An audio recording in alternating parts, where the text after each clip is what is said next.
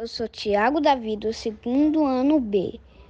Eu estudo no CBV e o que eu acho do lobo mau é uma criatura bizonha que anda de duas patas e já apareceu em várias histórias.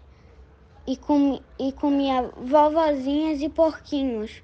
E também é frio e calculista e não tem sentimentos.